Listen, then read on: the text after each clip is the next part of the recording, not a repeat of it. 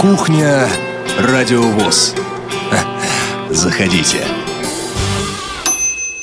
Здравствуйте, друзья! У микрофона Елена Колосенцева. Сегодня программа «Кухня Радио ВОЗ» у нас идет в записи.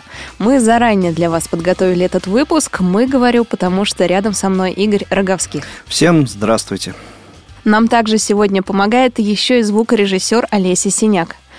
Сегодня тема кухни Радиовоз, э, тема э, праздников, которые уже прошли для вас, друзья. Но для нас еще впереди, так мы записываемся до 23 февраля, э, День защитника Отечества. Кстати, Игорь, вы отмечаете этот день?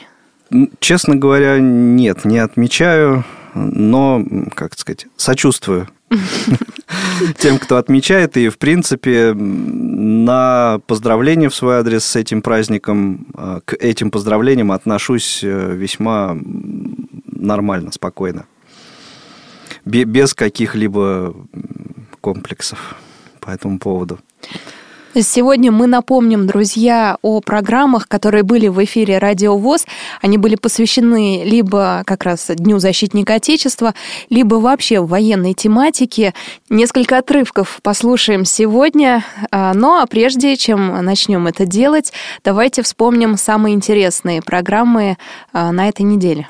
Ну, да, и нужно сказать, что напомнить, что неделя рабочая была короткая, поэтому э, прямых эфиров э, было меньше, чем обычно. И тем не менее, в понедельник э, был неплохой прямой эфир программы «Паралимп». Да, Паралимп – это программа, посвященная а, видам спорта, в которых участвуют люди с нарушением зрения. А, ну, любые виды спорта – это и велоспорт, и дзюдо. В и... этот раз о чем шла речь? Как раз в этот раз о велоспорте. У нас Что-то чемпионат... там на велосипеде в Америку, по-моему, Да, да, да. Чемпионат э, мира в США пройдет на этих днях как раз э, в Дни защитника Отечества, так назову эти праздники во множественном числе. А, и еще о о соревнованиях, которые стартуют в Германии, тоже, опять же, а, в конце февраля. Туда едут не все спортсмены, не вся наша сборная. А, ну, некоторые спортсмены поедут, и а, очень интересное интервью у нас получилось с тренером сборной под дзюдо Исламом Ибрагимовым.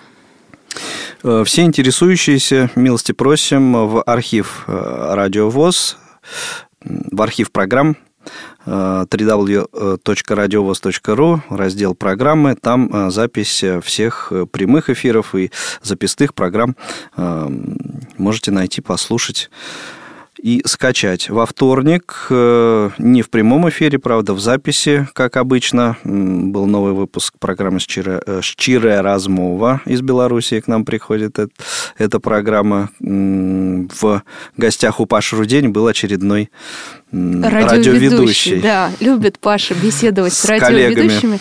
Наверное, он идет по легкому пути, потому что коллеги всегда э, согласны дать интервью.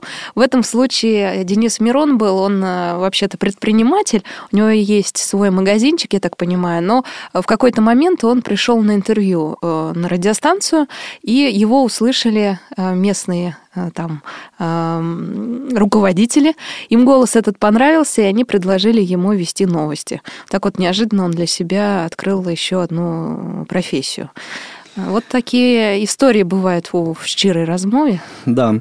Также эту программу можете найти у нас в архиве. И э, также во вторник, э, но уже теперь в прямом эфире, э, был очередной выпуск программы «Между нами девочками». Э, тоже, мне кажется, довольно интересный разговор получился с участницами театрального проекта из города Красноярска.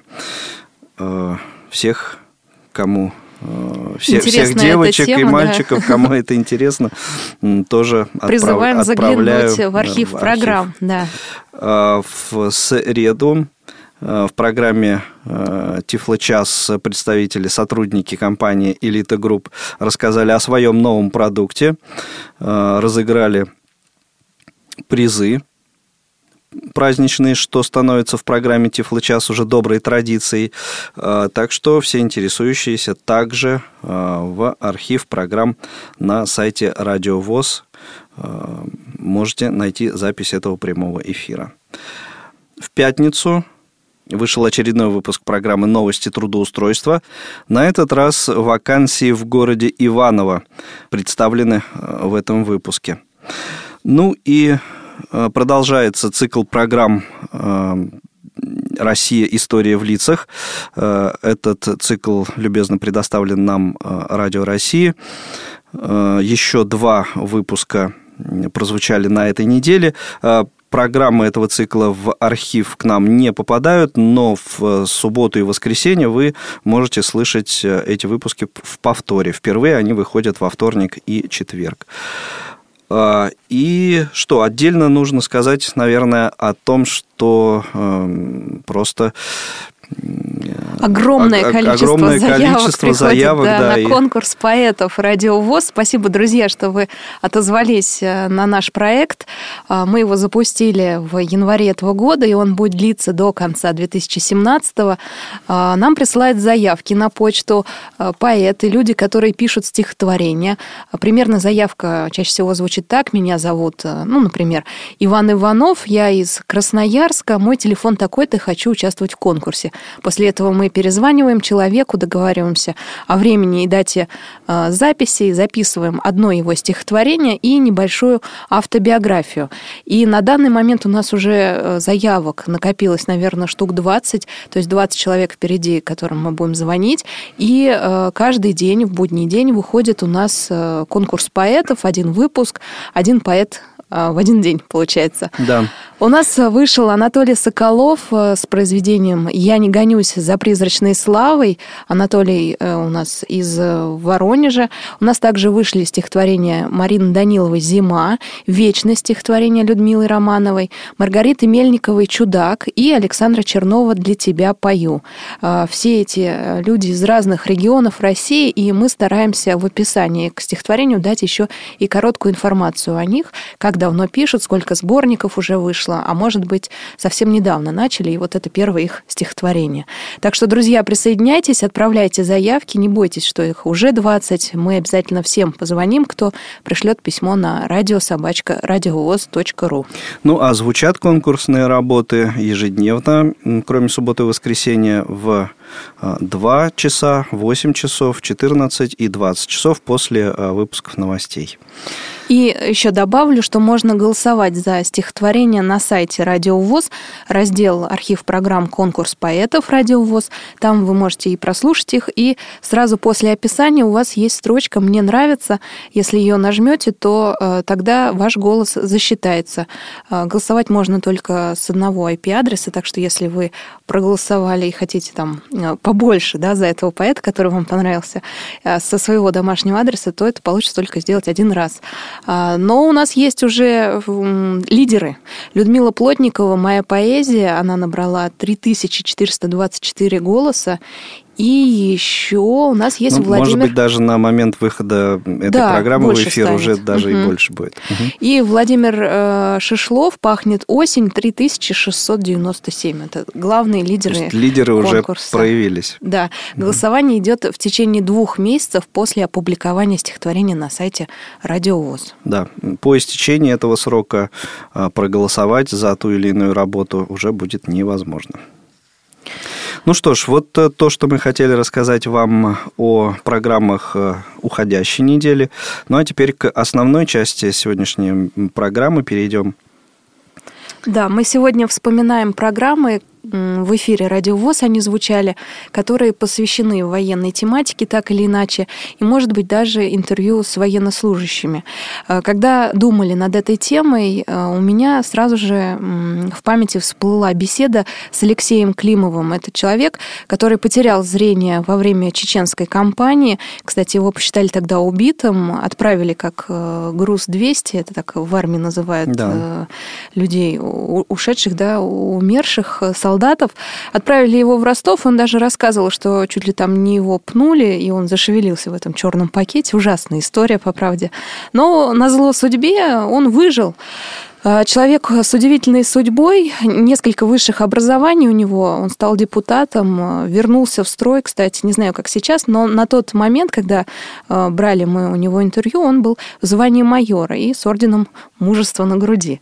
Человек а, замечательный, я предлагаю отрывок из интервью с ним. Это 2011 год, совсем другой у меня там голос, я беру как раз интервью. Предлагаю послушать этот отрывок. Алексей, в последнее время армия, скажу вот правду, не предел мечтаний для молодых юношей.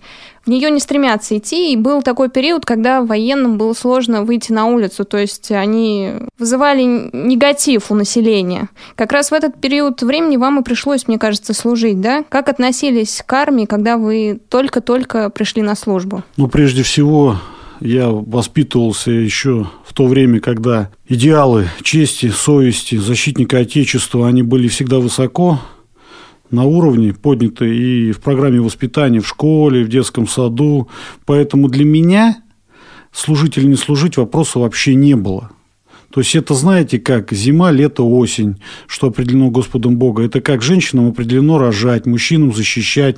Это то же самое, что включить вечером, послушать радио, посмотреть новости. То же самое для меня было служить оно не обсуждаемо. На тот момент уже в сознании людей были молодежи такие факты, что не служить, не престижно. Ну, для меня это было как-то непонятно. Поэтому я шел осознанно, без каких-либо колебаний. Я считал, что это один из эпизодов моей жизни, который обязательно надо выполнить. Как мы ходим в школу 11 лет, в армию, потом взрослая жизнь, учеба, карьера – это неотъемлемая часть жизни каждого мужчины. И я так понимаю, в вашей семье были военные? Да вот как бы дедушка, да. Ну, наверное, у каждого из нас дедушки были военными, воевали. А мои родители – это люди рабочей профессии. Отец монтажник, мама работала тоже на стройке, потом закончила культпросвет училище, творческий деятель.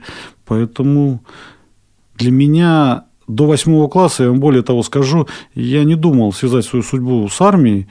Я хотел стать директором колхоза, посещал Академию имени Тимирязева, открытые уроки, занимался рассаживанием рассады, пикированием, сбором урожаев, солением, вареньем. Мне все это нравилось.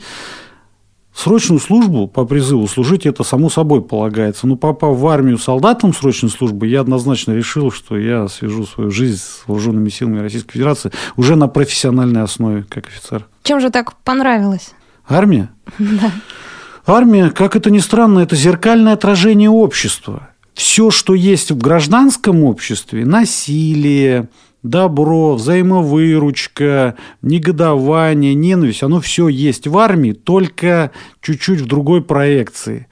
Э, положительного там на самом деле больше, отрицательного меньше. Почему? Потому что э, компактное расположение э, коллектива, Постоянное плечо товарища, оно выявляет все отрицательные качества. Сама система армейская старается эти отрицательные качества подавлять. А все то положительное, что есть в обществе, оно не так заметно, как в армии. Это взаимовыручка, это помощь, это поддержка. В армии обостряются чувства, которые мы не ценим в гражданском обществе. Чувство радости, чувство любви, чувство уважения к старшему поколению, любовь к родителям. Пока ты живешь на гражданке, вроде бы есть родители, ну и слава тебе, Господи. Есть друзья, ну и слава тебе, Господи. А когда туда попадаешь, отсутствие какое-то время внимания родителей обостряет чувство к родителям, обостряет чувство к женщине, обостряет чувство ко всем прелестям жизни. И в армии на самом деле очень много положительного – что можно взять. Даже за год службы, как сейчас служат солдаты срочной службы, очень можно, можно много подчерпнуть, повзрослеть намного быстрее, чем взрослеют на гражданке. И поверьте, некоторые говорят, что год можно, ну, теряют в армии. Там это жизнь это книга, а армия это страница, вырванная из жизни. Это не так. Потому что год армии дает скачок на 10 лет вперед. И зачастую те, кто служил э, срочную службу, они потом догоняют и перегоняют своих сверстников по развитию, по духовному, по моральному, психологическому и интеллектуальному. Поэтому на сегодняшний день я могу кучу примеров привести, когда люди изначально будучи подвержены влиянию общества, не очень хотели служить в вооруженных силах, но волей судьбы туда придя, находили все то хорошее, что им помогало потом в жизни вырасти. Алексей, а когда вы начали служить? Ну, я еще после окончания 11 класса поехал поступать в высшее военное командное училище внутренних войск, город Владикавказ, Северная Осетия. Став курсантом, я потом, ну, будем так говорить, уехал с училища первого же курса. Ну, по причине там ингуш-костинский конфликт, начинался межнациональная рознь, начинались притеснения, было не так все хорошо, мне тогда всего было 17 лет, вот, я уже там кое-что увидел. И вернулся на гражданку. И 18 лет, когда мне исполнилось, как добросовестный гражданин Российской Федерации, пошел солдатом срочной службы по призыву. Это было в 90-х годах. Ну, призван солдатом срочной службы в 94 году. 94 год, и вам было 17. Уже 18. А, уже 18. И в 94 году, мы все помним, началась Первая Чеченская. Наверняка вам, как э, молодому, да еще юному, желающему показать себя, хотелось очень оказаться там, на Северном Кавказе.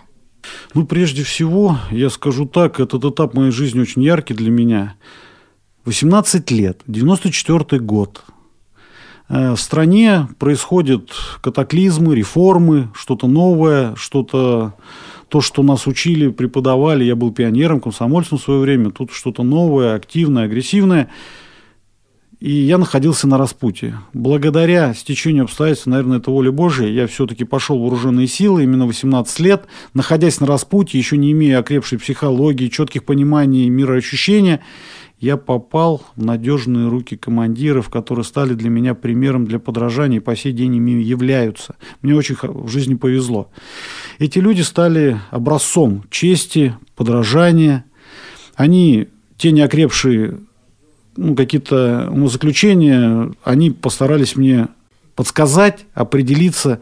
Я стал, ну, к тому же у меня были перспективы пойти по другой дорожки, потому что к тому моменту мастер спорта, чемпион России по боксу, там закончил э, специализированный класс, военный класс, имел определенную подготовку. То есть таким людям, как правило, в то время дорожка была уготована чуть-чуть в другом направлении. Но я попал в вооруженные силы, я увидел пример для подражания, я стал равняться на этих людей и учитывая подготовку еще в школе, спортивную, потом специализированный военный класс, плюс полученные знания в начале своей службы срочной. Все это привело к тому, что я стал писать рапорта с просьбой отправить меня на Кавказ. Поверьте, уже к тому моменту мне было 18 с половиной лет, у меня не было ни романтики, ни иллюзии войны. Я двух товарищей похоронил на спецоперациях в Москве. Я уже повидал Северную Осетию в 16-17 лет. И мое желание было одно. Если не мы, то кто же? Я считал себя морально, психологически, профессионально подготовленным. Я говорил так, что проблему Чеченской Республики и конфликта я решить не смогу, но, по крайней мере, сберечь жизни пацанов, необученных, таких же, как я, я смогу.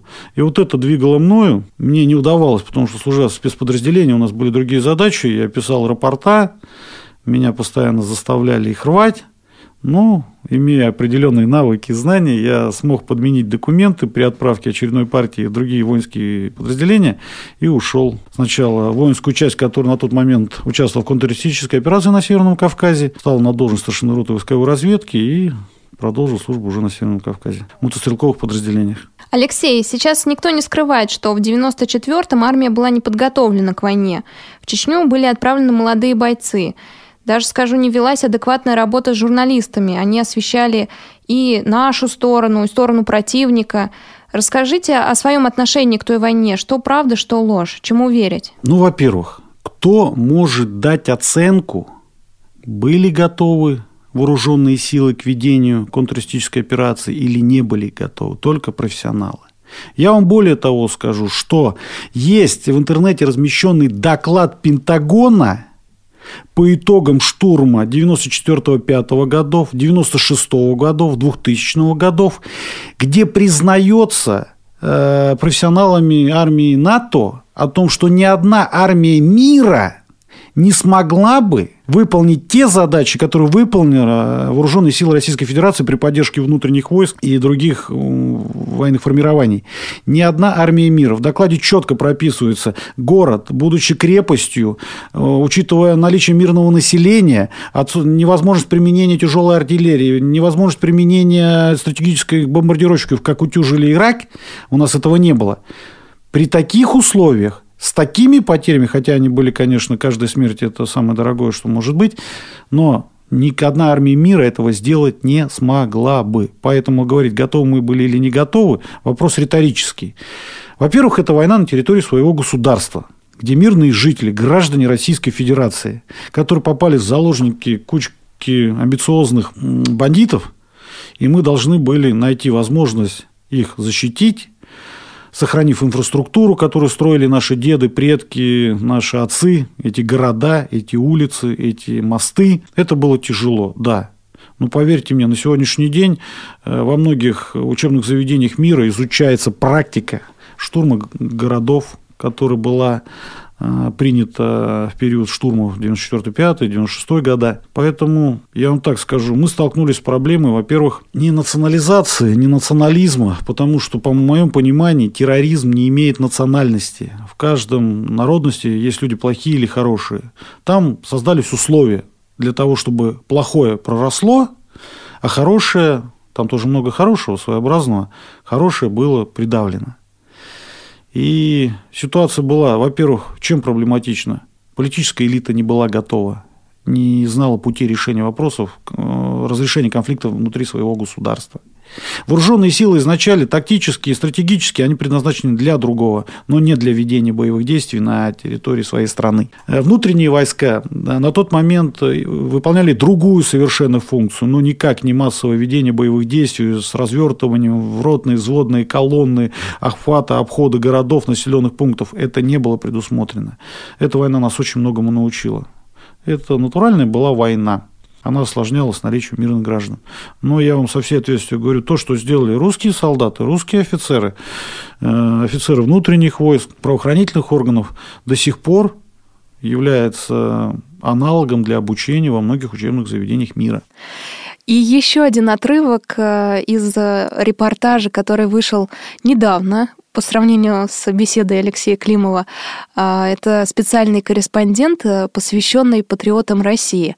А, на мероприятии был наш главный редактор Иван Онищенко, и он как раз рассказал о том, а, как там обучали людей с инвалидностью сборки, разборки автомата Калашникова, они метали еще холодное оружие, были турниры по самбо и сдача нормативов ГТО. Об этом и шла речь в специальном корреспонденте. Главный редактор «Радио ВОЗ» Иван Онищенко узнал подробности у руководителя комиссии по развитию самбо слепых во Всероссийской Федерации самбо Романа Новикова. А, Роман, скажите, пожалуйста, я знаю о том, что вы были одним из э, вдохновителей такого фестиваля. Как пришла эта идея? У меня есть э, ребенок, который занимается в клубе «Прометей». «Прометей» находится на базе спецназа «Сатурн». На одних из соревнований я познакомился там э, с ветераном э, спецназа «Сатурн» Александром Кузнецовым. Собственно говоря, мы с ним что-то поговорили. Ну, вот, я к нему приехал в гости в Латкарино, он мне подал попробовать полазить по скалодрому, автомат Калашникова поразбирать, с лазертаком э, побегать. Вот, и мы так прикинули, почему бы летом не сделать какое-нибудь такое интересное мероприятие военно-патриотическое для э, людей с ограничениями здоровья по зрению. Э, разработали э, программу. Вот, я вышел с предложением на Лидию Павловну Абрамову. Лидия Павловна меня с радостью поддержала. Вот так и получилось. Поэтому это неправильно говорить, что я был единственным идеологом. Тут идеологами были все, без исключения, потому что э, мы действительно сделали для первого раза очень такое грандиозное событие. И действительно все были на запале, на азарте. И в том числе и Лидия Павловна вот на износ работала. То есть и Татьяна Касикова, то есть и ну, все, да. То есть тут без исключения просто перечислять сейчас очень очень долго. Вот я просто предложил, и меня поддержали. Слет проходит в дни, когда мы отмечаем э, годовщину Великой Отечественной войны. Скажите, пожалуйста, вот на ваш взгляд, для современной молодежи, что э, значит э, эта дата? Это должно значить, что это наша история, это наша память, и мы не должны это забывать, мы должны, мы обязаны помнить, и мы должны передавать э, это своим детям, э, своим внукам. А, и чтобы потом дети передавали дальше. Вот у меня у самого дедушка по материнской линии прошел всю войну, дошел до Рестага, вот он полный кавалер ордена э, славы, поэтому военно-полевой разведки он взял все свои ордена. Я вот равняюсь на своего деда, то есть моя мотивация, да, нести память в том числе и своего дедушки. Действительно интересно и э, очень такая важная тема. И вот к слову, кстати, э, о том, э, к вопросу тому, который, Лен, ты задала мне в начале программы, отмечаю ли угу. я. И на самом деле в эфире Радио ВОЗ некоторое время назад примерно в это же время, два года назад, в программе «Скажите, пожалуйста», мы Э, ставили э, вот этот вопрос перед нашими слушателями, э, как они относятся к этому празднику, Дню, Дню защитника Отечества, считают ли они его своим праздником, отмечают ли они его, э, ну, имеется в виду, вот а, они, наши слушатели, э, инвалиды по зрению, и, собственно, звонили не только э, мужчины, но и женщины Женщины звонили. говорили, я отмечаю, да? Ну, на самом деле... Или поздравляю, да, своего? И поздравляю, ага. и были те, кто отмечает, потому что на самом деле есть же женщины военнообязанные, вот. И э, вот я сейчас предлагаю фрагмент э, этого выпуска программы «Скажите, пожалуйста», послушать. Не все э, звонки вошли э, вот в этот фрагмент, но э, наиболее интересные. Давайте послушаем. Обсуждение началось. У меня, между прочим, есть небольшая предыстория вопроса, если так, ты позволишь. Да, конечно. Дело было в далеком 2000 каком-то со второго по седьмой годы, когда я учился в Московском государственном университете. Надо угу. сказать, что у нас все-таки преимущественно был факультет гуманитарный, и, как следствие, э, женщины в количественном отношении превалировали над э, прекрасной половиной, простите, над мужской частью, значит, населения. Вот. И помню я очень хорошо ситуацию, когда накануне 23 февраля я вошел в аудиторию, ну, как обычно, спокойно сел за парту, разложил ноутбук, там, да, что-то такое. И слышу, девчонки там в углу как-то кучкуются. Ну, ладно, кучкуются, бог с ними. Вот. И, значит, ну, я сижу, что-то пытаюсь сделать, и через какое-то время, ну, через 2-3, заходит э, мой сок сокурсник, парнишка. Говорит, о, Толь, привет, значит, кладет сзади меня какие-то учебники, там еще что-то. Ему говорит, Миш. Он говорит, что такое? А, да-да-да, понял, понял, понял. И он из аудитории уходит. Значит, я дальше понимаю, что девчонки как раз готовятся к ну, тому, чтобы поздравлять э, мужчин, угу. парней, да, с этим праздником 23 февраля. И вот здесь у меня возник совершенно сумасшедший когнитивный диссонанс. Мне стало грустно и, и, и плохо вообще, потому что, ну... Тебя ну, выйти из аудитории не да, попросили. Да, понимаешь, когда двигали столы, например, да, это делали женщины, вот есть шесть женщин и я, вот я должен сидеть Хотя я слепой, а не хромой, там не, как бы у меня руки нормально работают, физически я развит не хуже, прям скажем, чем э, некоторые из, моих, из моих сокурсников, да, mm-hmm. вот. Ну, в общем, никогда вот э, такого отношения, как к защитнику Отечества, со стороны общества не проявлялось. В то же время я лично считаю, что слепые и другие, а, а, так сказать, инвалиды. Категории. Да, и инвалиды других категорий вполне себе могут гордо считаться защитниками Отечества. Я вот на этом настаиваю, стою твердо и решительно. Виталий, э, добрый день, рады вас приветствовать у нас в эфире.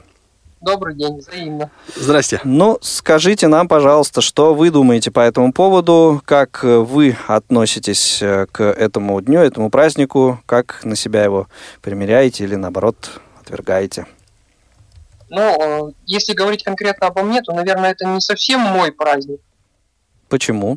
Э, потому что, ну, с меня защитник Отечества, ну, никакой, ну, в армии я не служил, да, в милиции не работал, особенно такого для Отечества ничего не сделал.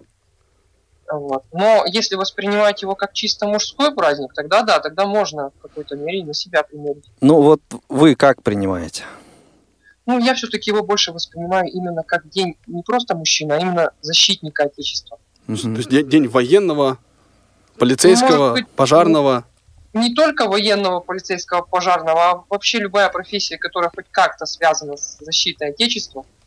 Но вы понимаете, что таких профессий, которые косвенно, которые косвенно можно связать с защитой Отечества, их ну, практически вот э, любую профессию возьми, и э, та- та- такие м, как бы параллели можно провести, такую связь можно установить. Мы вот с Игорем прямо сейчас в прямом эфире Радиовоз защищаем Отечество. А почему нет?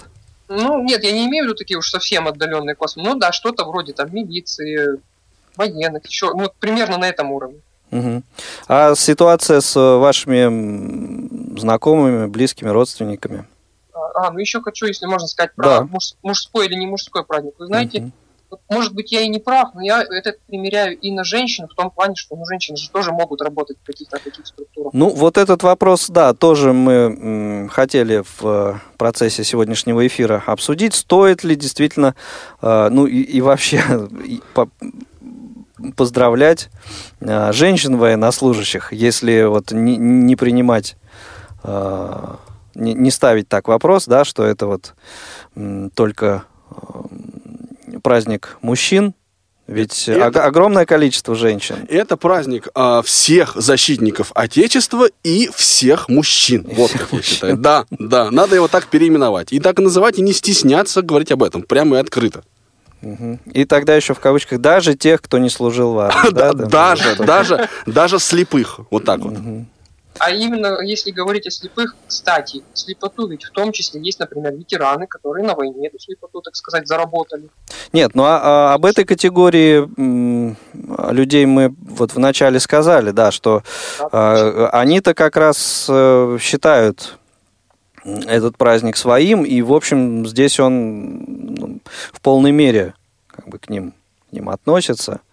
Вот. А проблема-то как раз возникает у э, людей, которые либо с рождения незрячие, например, или э, вот тех, кто э, по этой причине не попал в ряды вооруженных сил, и по- поэтому вроде как и не хочет считать этот праздник своим. Но это получается расслоение такое, даже внутри слепых. Получается, я, значит, служил в армии, я там потерял зрение в в результате какого-то боевого конфликта, это мой праздник, и я, значит, по- получается, как бы лучше всех остальных.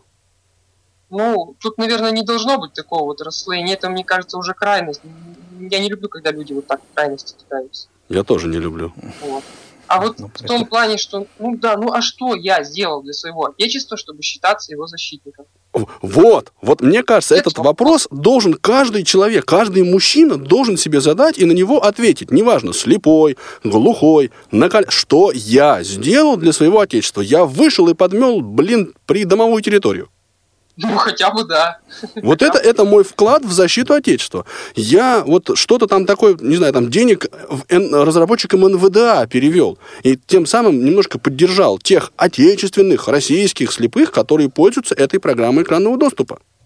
Ну, или, например, да, я слепой, но я, например, работаю на каком-то таком производстве, да, собираю, например, какие-нибудь там, не знаю, детали для военного производства. Ну вот. Хотя бы такой вклад. Нет, ну это уже вообще как бы практически напрямую связано. Да? Вот. Анатолий сейчас перечисляет такие уж, в общем-то, как э, вы, Виталий, сказали, отдаленные какие-то профессии. Хорошо, Виталий, мы ваше мнение услышали, поняли.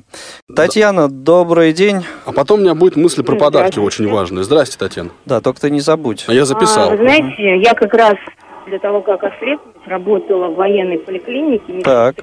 Мгм. И вот хотелось бы поделиться опытом. Как Так, раз очень дело интересно. в том, что даже на 23 февраля мы поздравляли своих мужчин. Нас никто не поздравлял, они нас поздравляли на 8 марта. То есть даже женщины, э, являющиеся военно обязанными, в мужских коллективах для них это не являлось праздником.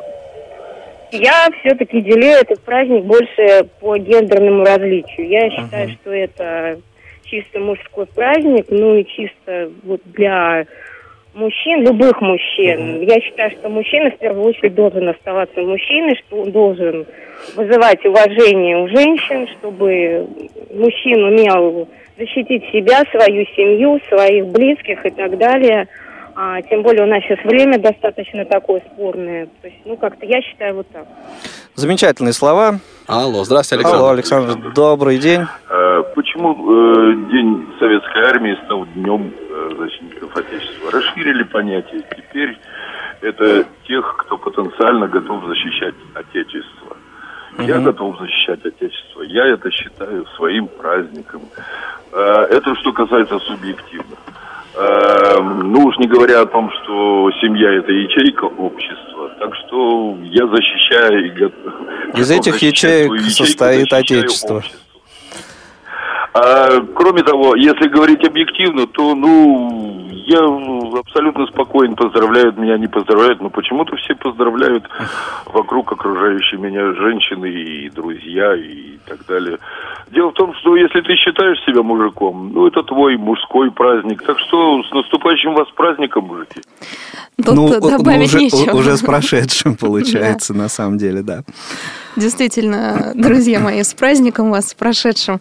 А, Да, такой праздник необычный э, для членов Неоднозначный. Да, неоднозначный. Но у меня лично он э, соединен так плотно очень в голове с э, 9 мая, конечно.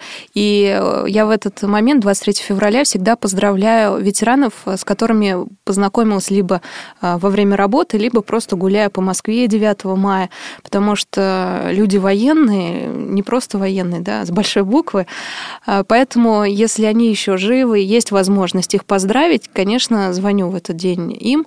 И был у нас э, в эфире Радио ВОЗ замечательный человек, к сожалению, он ушел из жизни, Иван Осипович Аксенов, э, ветеран Великой Отечественной войны. Он э, вспоминал в своей беседе о том, как начиналась война, говорил об обороне Москвы. И одна история там была, кстати, что ну, такая легенда существует, что во время парада 41 года один из танков случайно направил орудие на трибуну Мавзолея, А, и он в своем интервью э, говорил о том, э, правда ли это или нет. Но не знаю, иногда не верится, что ветеран Великой Отече- Отечественной войны помнит этот момент, или что это тоже в его голове не смешалась легенда с правдой. Тут вот э, никак не выяснить, да, точно это или Ну, нет. да, Но это- интервью было замечательное, и Иван Осипович рассказывал о том, как же он э, пришел в армию, что она дала э, ему. Давайте и этот отрывочек тоже послушаем.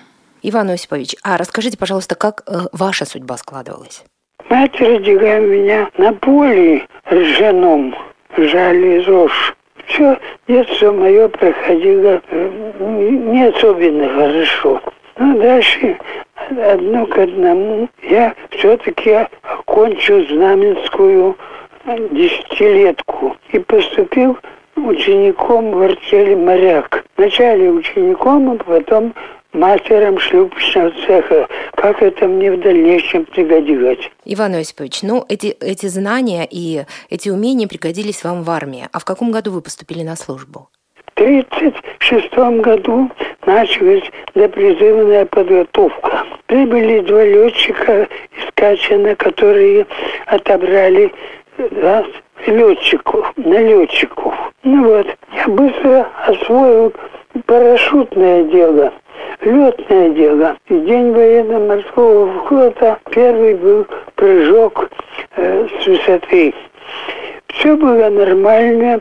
Самолет был СПО-10, Поликарп 10-местный. С него все выправился круг в- аэропорту. Но как- как-то, как не управлял парашютом, вывихнул ногу при приземлении. И тут же комиссия определила «прощай крылья». Все, я направился горком комсомола после некоторого излечения. Горком комсомола только с разрешения горкома партии. Дали мне путевку Ленинградское автобронетанковое училище. Ну вот, я приехал, устроился, все было нормально. Но училище вдруг переехало в Омск. Омское танковое училище. В 1937 году начальник училища вызвал меня и дал бумажку подписать. о том, что я отказываюсь от отца как врага народа. Я сказал нет. Тогда мне дали все-таки увольнительную. Я приехал в Новгород, обратился в НКВД, но меня там даже не приняли. И только после э, разрешения горкома меня принял начальник НКВД. Что надо? Я говорю, вот так и так. Нажал кнопку, принесли грузбу. Открыли, отец сидит, опираясь на шашку. Да, по ошибке вышло. Захватили отца вашего и расстреляли по ошибке. Но реабилитирован. Я говорю, дайте мне справку. Мне такую справку дали. Я привез, от меня отстали. Иван Осипович, все мы знаем из истории, что э, это время было очень тяжелым и требовало от людей большого мужества. А что дальше с вами случилось? В 1938 году выпуск, первый выпуск, усвоили звание лейтенанта и сразу должен был ехать на парад э, в Москву. Но 26 апреля почему-то пошли на э, железную дорогу, плацкартный вагон. Едем сутки, едем трое, Москвы не видать. Появились патрули, политруки, которые начали говорить, что и маленькие, косогазы напали на нашу страну. Самураи. Угу. Получается, вы э, даже не знали, куда едете. А какая была ваша конечная станция? Станция Хасан. Маленькая станция внизу. Познакомился с командным составом Стрелкового полка 32-й стрелковой дивизии с Погосухиным полковником Виктором Ивановичем. Познакомился с пограничной командой и стрелковым э, дивизионом. В этом составе были прицеплены много э, различных хозяйственных построек, фабрика, кухня, хозяйственный вот, и пиломатериал с инструментом. Ну, все было распределено. Построили, выдали погадки на четверых одну, построили погадочный городок, а затем сделали разбивку танковый танкодром. А танков не было. Угу. И когда танки прибыли? На следующий день утром прибыли 60 танков. Неполная бригада. Ну и вот, три танка спускают, и командир взвода становится им. И на танкодром. Начались боевые действия за сопки заозерные безвременные. Но как ни пытались их взять, ничего самураев выбить не удалось. Даже сопки горели. А как начинаем наступать, они тут же отражают сильным артиллерийским пулеметным огнем. Угу. Ну, вот тот, кто интересуется историей, э, знают, что японцы воины э, э, хитрые. Но нам интересно, что же дальше происходило. Вскоре прибыли состав из двух вагонов. В одном из них прибыл Блюхер Владимир Константинович. С ним Сиденко, командующий Амурской речной флотилией. Ну и вот они начали вести разговор, что Блюхер говорит, что это бесполезно губить солдат и губить офицеров. Давайте договоримся штурмом взять прервать оборону самураев, а дальше будет видно.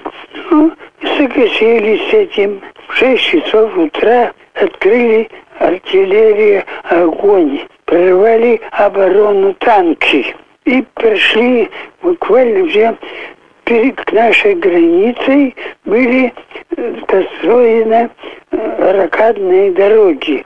Это железобетонные дороги. Самолет мог садиться и подниматься. Вот. Быстро развернулась мотопехота, 32-я стрелковая дивизия Погосухина, 5-я танковая И они пришли, окружили самураев уже не в предместье, а в самой в самом центре. Самураи были окружены, тысячи убитых, тысячи раненых, тысячи пленных. Война на Хасане закончилась. Своим уходом наша бригада должна была проследовать к Халхин-Голу. Напомню, что это были фрагменты программ, э, когда-то звучавших в эфире Радио ВОС, э, так или иначе эм, затрагивающих тему защитников Отечества, людей, так или иначе связанных с военной тематикой. Эм, сегодня на кухне Радио ВОЗ слушали фрагменты этих программ, вспоминали этих людей. Ну, а теперь э, самое время перейти к анонсу программ предстоящей недели.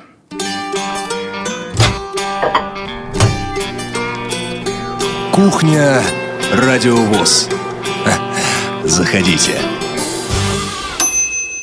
Итак, начнем анонсировать программы следующей недели и конца этой недели. Получается у нас суббота, 25 февраля, зона особой музыки, даты события и утраты четвертой недели февраля. Герои выпуска Дэвид Геффин, Олег Гаркуша и Джордж Тарагут.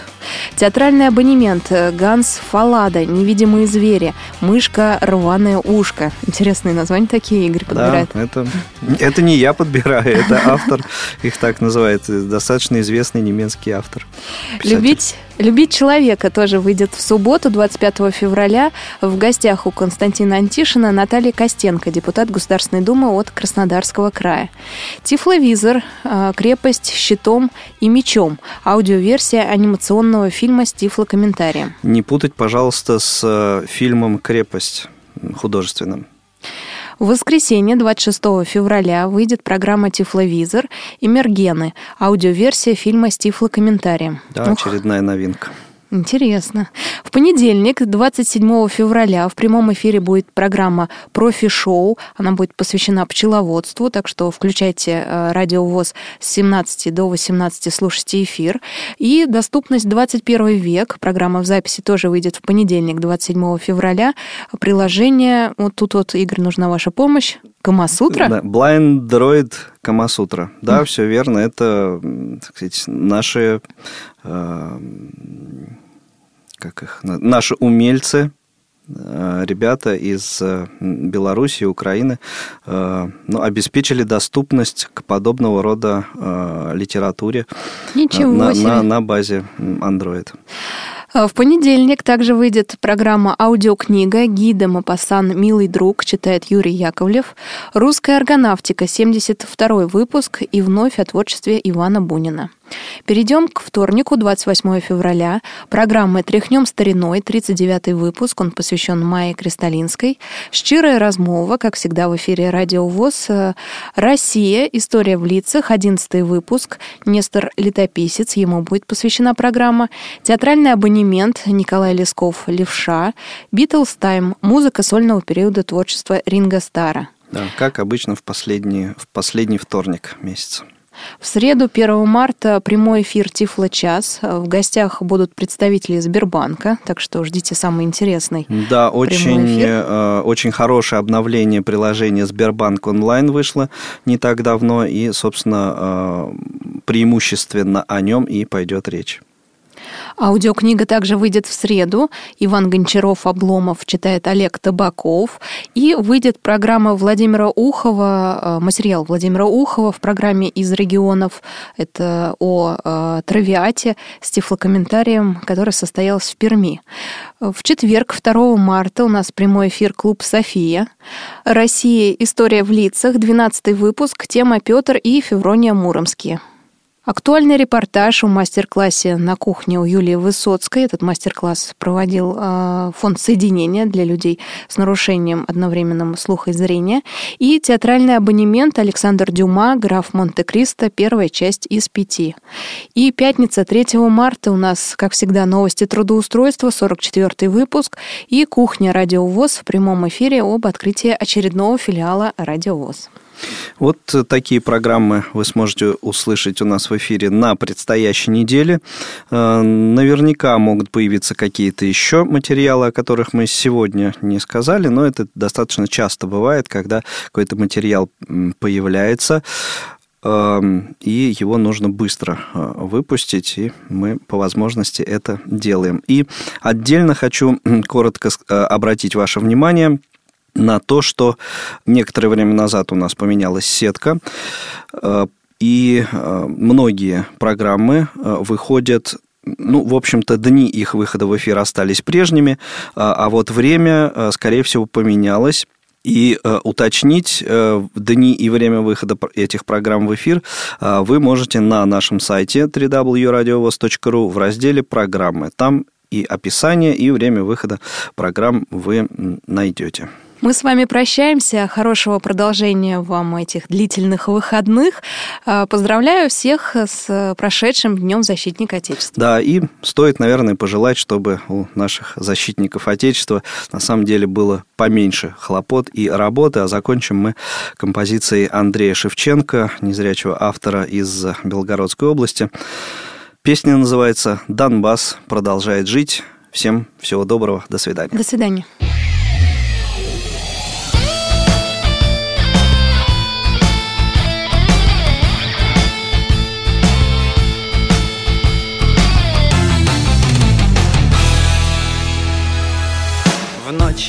Звездопадами плачет вселенная.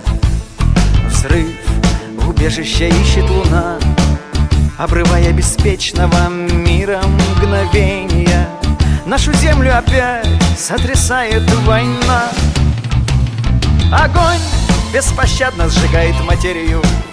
Реки тьмы жаждут новых затопленных пойм.